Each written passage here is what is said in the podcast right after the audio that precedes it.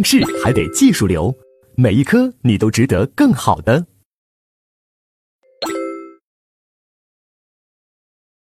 好，接下来我们就要看第十六讲分论概说。啊，我们把总论学完以后啊，有些同学跟我说：“老师呀，我都已经快坚持不下去了，我都已经身心疲惫了。”我告诉你，不行的。有些事情是看到了希望才坚持，但有些事情是你坚持了才能看到希望。啊，这个法考我说过，就是被害人自陷风险，自己负责。自己选的路，那就是跪也得把它走完，啊，我们法考人也不是不流眼泪的，我们是流着眼泪还要继续奔跑，啊，一定要坚持下去，啊，这才哪到哪嘛，想一想是不是？啊，多大个事儿嘛，是吧？啊，这都已经开始叫苦叫累，那就是因为什么？就是许多同学以前欠账欠的太多了，啊，以前呢松懈的太厉害了。稍微努力一下，哎呦，把自己又感动的要死，啊，先把感动别人，先把自己感动的不行。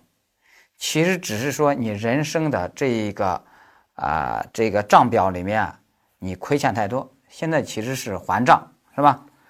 好了，我们还要振作起来。那分论的学习，我们首先要看罪名的问题。那罪名这一块啊，有遇到的第一个问题就是四百多个罪名。我们怎么时间分配那么多？我不可能撒胡椒面是吧？那大家翻到咱们这个书最前面啊，目录后面这一块有个叫知识体系，大家来看一下咱们分论啊，这个罪名给大家怎么划分？我们把四百多个罪名，我们把它划分为三大类。第一类是侵犯个人法益的犯罪，第二类是侵犯社会法益的犯罪，第三类是侵犯国家法益的犯罪。那我们说重要性大概是什么呢？啊，侵犯个人法益的犯罪是最重要，然后接下来其次是侵犯社会法益的犯罪，接下来是侵犯国家法益的犯罪。啊，我这是从分值角度来说的啊。如果要说具体章节的话，啊，排在第一位重要的是财产犯罪，里面有六大罪名。排在第二位的是人身犯罪，排在第三位的是贪污贿赂犯罪。这三章罪名，它这三章罪名的数量不多，加起来也就不到三十个，但是它能够占我们整个四百多个罪名分值的一半，有时还要多一点。所以大家就想一想，三十个罪名。就能够占分值的一半，总分值的分则总分值的一半。那你想，这个性价比其实是很高的。那这就告诉我们，分则复习的策略是什么？抓大放小，抓大放小。也就是说，我们一定要把这三章的罪名呀，一定要吃透啊！这也是我们第一轮复习我们这个课程的重中之重。在把这三章罪名掌握好的前提下。学有余力的情况下，我们再复习其他章节的罪名，明白吧？啊，我们一定要有这么一个思维，否则的话，你撒胡椒面啊，那性价比不高的。好，这是我们再翻回来，翻到一百六十四页，我们这罪名的时间分配我们说完了。那罪名的种类我们得说一下。那罪名的种类这里面有一个叫选择性罪名，需要我们注意一下。选择性罪名是啥意思呢？其实就是打顿号的那些罪名，比如说最典型的考试考过的拐卖妇女儿童罪，你看妇女儿童打个顿号是吧？那像这种选择性罪名有两个考点，第一个考点是什么？罪数问题。罪数问题问什么呢？就是你如果只把这个妇女给拐卖了，我们说可以拆出来一个拐卖妇女罪。如果你只把这个儿童拐卖了，啊，我们拆出来一个拐卖儿童罪。如果你把人家娘两个都给拐卖了呢？哎，这时候要不要定一个拐卖妇女罪加拐卖儿童罪，然后数罪并罚呢？啊，不需要，啊，这时候就定一个完整的拐卖妇女儿童罪啊，就完事儿了，明白吧？啊，我讲这个呢，大家可能还好理解，啊，麻烦在于人家考试还喜欢考另外一个选择性罪名。叫引诱啊容留介绍卖淫罪啊，引诱容留介绍打顿号啊，这一听选择性罪名。那我问大家，比如说狗蛋引诱人家小芳卖淫，说小芳，我指引你一个啊有前途的事业，干不干？小芳说什么事业？卖淫。小芳说干。啊，不过我没有银窝呀，我我我你得，嗯，我也没钱搭建银窝，这怎么办？狗蛋说，我帮你来我家卖淫，我给你提供场所。啊，小芳说，哎呀，狗蛋哥，谢谢你啊，场所问题解决了，但是呢，我没有客源呀。啊，狗蛋说，我做你的经纪人，给你介绍客户。说好，谢谢。啊，就这样红红火火的开展这个事业了。现在问狗蛋怎么办？狗蛋这时候，我们说，它就构成一个完整的引诱、容留、介绍卖淫罪啊，不需要拆成三个数罪并罚。但是我要问大家，考试给你增加难度，给你考什么呢？刚才狗蛋祸害只祸害人家小芳一个人，那如果小芳。引诱人家大女儿大方卖淫，容留人家二女儿啊二方卖淫，然后再介绍人家小女儿小方卖淫，啊，把人一家全部给祸害了。那你说这时候，哎，这下是不是对象不一样了？三个女孩，那这时候应当啊定引诱卖淫罪、容留卖淫罪、介绍卖淫罪，然后数罪并罚？不是的。这时候依然指定一个完整的引诱、容留、介绍卖淫罪，明白吧？啊，也就是说，这种选择性罪名，即使这个对象不一样，也不需要数罪并罚啊。把这一点呢要掌握好。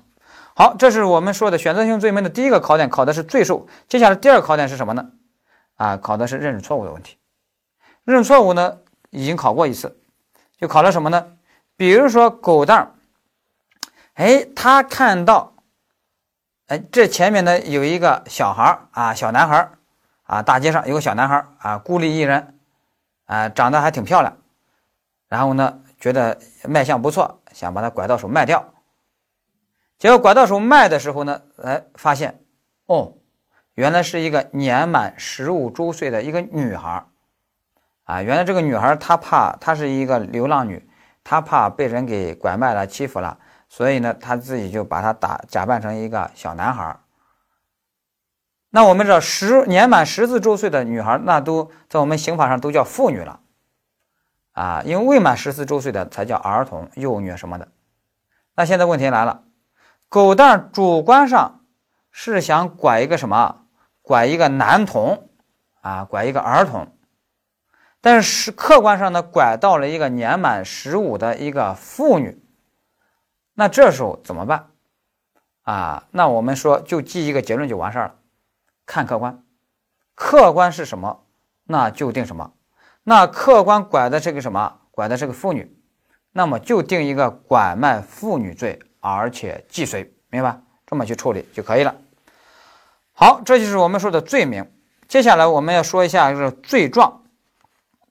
罪状这里面呀，我们来看一百六十五页。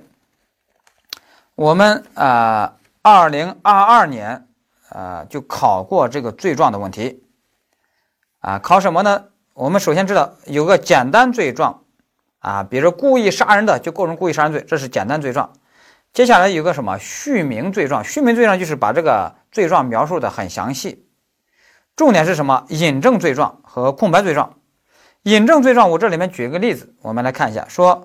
刑法第一百一十五条第一款规定的是放火罪，而第二款规定什么呢？说过失犯前款罪的，处什么什么。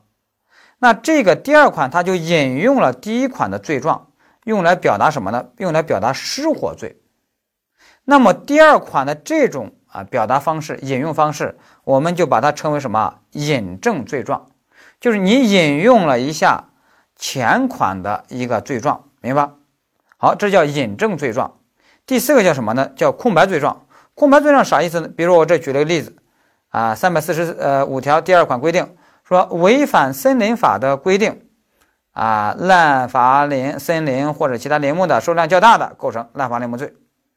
那这里面他并没有详细的去描述滥伐的具体行为类型，而把这个任务呢，就让你去参照这个森林法的规定。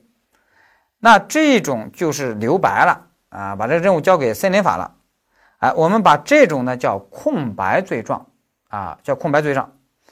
那二零二二年就考了什么呢？他就问这种空白罪状啊，它和引证罪状是不是一回事儿啊？我们说还是有一定的区别。他们的相同点都是要援引别的啊条款，但是呢，区别就在于援引的对象不一样。空白罪状其实援引的已经是行政法规了。而引证罪状援引的是什么？援引的是刑法内部的条文，啊，也就是引证罪状我引用的是刑法内部的条文，而空白罪状已经引用的是什么？刑法之外的那些条文，比如说行政法的条文，还有这个区别。这是二零二二年考过的，我们得给大家说一下。好了，这是第一节罪名和罪状，接下来我们看第二节注意规定和法律拟制。注意规定和法律拟制。啊，都是两种特殊的条文，但是特殊的类型不一样。什么叫注意规定？举一个例子，大家就明白了。比如我们有一个司法解释这样规定的：携带挪用的公款潜逃的，说定贪污罪。那这就是个注意规定。它的特点是啥呢？它其实是正常办事儿，重复强调可以删掉它，没问题的。因为什么呢？因为我们知道，说携带挪用的公款潜逃的要定贪污，那是因为什么呢？那是因为贪污罪比挪用公款罪是多了一个要件是什么呢？有非法占有目的，也就是说不想还了。那你现在都携带挪用的公款都潜逃了，说明你想不想还回去？不想还回去，那当然要给你定贪污，是吧？换句话说，这个条文就删掉了。遇到这种情形啊，携带挪用公款潜逃的也要定贪污。明白吧？也要定贪污，所以，嗯，注意规定性质的条文呀，它的特点就是什么？正常办事儿，它只是重复强调了一下，说法官你要记住啊，这种情况要定贪污的，可别光光定个挪用公款哦，要记住要定贪污的。它是正常办事儿，重复强调，可以删掉，明白吗？就是这个意思。好，那接下来重点是什么呢？法律拟制，法律拟制就不一样了，法律拟制就是特事特办了啊，那就是不能删掉了。那你比如说啊，我们那个民法里面，包括罗马法里面啊，经常有法律拟制啊。比如说古罗马法里面就规定说，规定一个什么条文呢？说非婚生子女不视为亲生子女。你想想，他啥意思？非婚生子女指的就是私生子。他说私生子不视为亲生子女。那我们想一想，这肯定是一种拟制的做法，是吧？这是一种特事特办。啊，所以我们知道法律拟制其实就是什么？就是特事特办，啊，那我们刑法里面也有这样的条文，比如说最有名的就是二百六十九条那个事后转化抢劫，事后转化抢劫说的是什么呢？你先犯一个盗窃罪，啊，然后为了抗拒抓捕什么窝藏啊赃物，然后呢使用暴力，啊，对他人。啊，比如说对咱主人使用暴力，说什么呢？说这时候要给你定什么？定抢劫罪，啊，给你定成抢劫罪。那我现在问大家，如果没有这个条文规定的话，遇到一个案件，狗蛋偷人家小芳的钱包，偷到手了，偷到手后小芳追他，他为了抗拒抓捕，啊，对小芳使用暴力，把小芳打成轻伤。我的问题是？如果没有二百六十九条这个条文的话，遇到这种情况能定抢劫吗？能定正常的抢劫吗？不能定，只能定盗窃加故意伤害罪，数罪并罚。因为正常的抢劫应当是这样的，就是说我带着非法占有你财物的目的，然后对你使用暴力，然后把你打晕，把钱拿走，这个是要定抢劫的，这才是正常的抢劫啊！但是咱们这个是先来了个盗窃，然后又来了一个伤害。按照正常情况，应当是盗窃罪加故意伤害罪，数罪并罚。啊，它本身就不符合正常抢劫的构成要件。但是法条说，哎，我就要给他定抢劫，啊，我立法者就这么任性，啊，那我们说这就是一种拟制来的抢劫，是一种特殊的抢劫，是一个特事特办，明白吧？啊，正因为它很特殊，所以也经常考。所以我们现在就总结出来，注意规定是什么？是正常办事儿啊，而法律拟制是什么？特事特办，只此一家啊，就是这样。好了，那把这个原理掌握好了以后，我们书上给大家是列了一些常考的啊这些条文，那我们就没法一一去讲了。我们只给他总结一下，一百六十八页总结一下最常考的是什么呢？就是法律拟制来的杀人罪和法律拟制来的抢劫罪。法律先说法律拟制来的抢劫罪，法律拟制来的抢劫罪一共有三个，第一个就是我们说刚才说的这个事后转化抢劫。还有第二个就是什么？携带凶器抢夺。我携带凶器仅仅是抢夺哦，但是法庭说定抢劫，啊，这也是特事特办的一个抢劫，是一个特殊的抢劫。还有个什么呢？啊，就是聚众打砸抢过中过程中，哪怕是毁坏财物，哪怕是抢夺财物，一律给你特事特办定抢劫罪。啊，这是特殊的抢劫，拟制来的抢劫。那拟制来的故意杀人罪是啥意思？那大家想想，说拟制来的故意杀人罪，意思说这本来不符合正常的故意杀人罪，啊，但是呢要按故意杀人罪来定。那它是有五个来源罪名，啊，非法拘禁罪啊，刑讯逼供罪啊，暴力取证罪啊，虐待被监管人罪啊，还聚众斗殴罪啊。举个例子，他说的是什么呢？就这些罪里面的过失致人死亡，是可以拟制为故意杀人罪的。比如说考试就考过。聚众斗殴罪，他说聚众斗殴过程中，你在实施聚众斗殴罪的时候，你如果过失不小心把人给弄死了，说怎么办？说定故意杀人罪，明白吧？那你想一想，这就是一个什么特事特办，法律拟制了，拟制来的故意杀人罪，因为你本身是案件事实是什么？是个过失致人死亡嘛？哎，但是呢，我现在要给你定故意杀人，明白吧？啊，这就是特事特办的，啊，你要把这个掌握好。好了，那你把这个理解了以后啊，那我们现在就知道了，呃，有啊五个拟制来的故意杀人，有三个拟制来的抢劫，啊，那把它掌握好了以后，大家下去再看一看啊，我们书上讲的其他条文，那注意规定法律拟制，这个就没问题了，这都是一些啊比较重要的条文。好，那这个我们讲完了以后，我们罪名、罪状啊比较重要的条文啊原理我们就讲完了。那接下来我们要展开具体罪名的复习。那具体罪名的复习，我们前面给大家说过，时间分配啊主抓那三大罪名啊三大类啊就是啊财产、人身和我们说的贪污贿赂。但是我们的讲解的顺序，我们还是按三大类来讲。第一大类是讲侵犯人身法益的犯罪，因为它最重要。第二类在讲侵犯社会法益的犯罪。第三类在讲什么？侵犯国家法益的犯罪。我们的顺序是从人个人到社会，再到国家。好了，那这个我们说完了以后，那接下来我们就看第十七讲人身犯罪。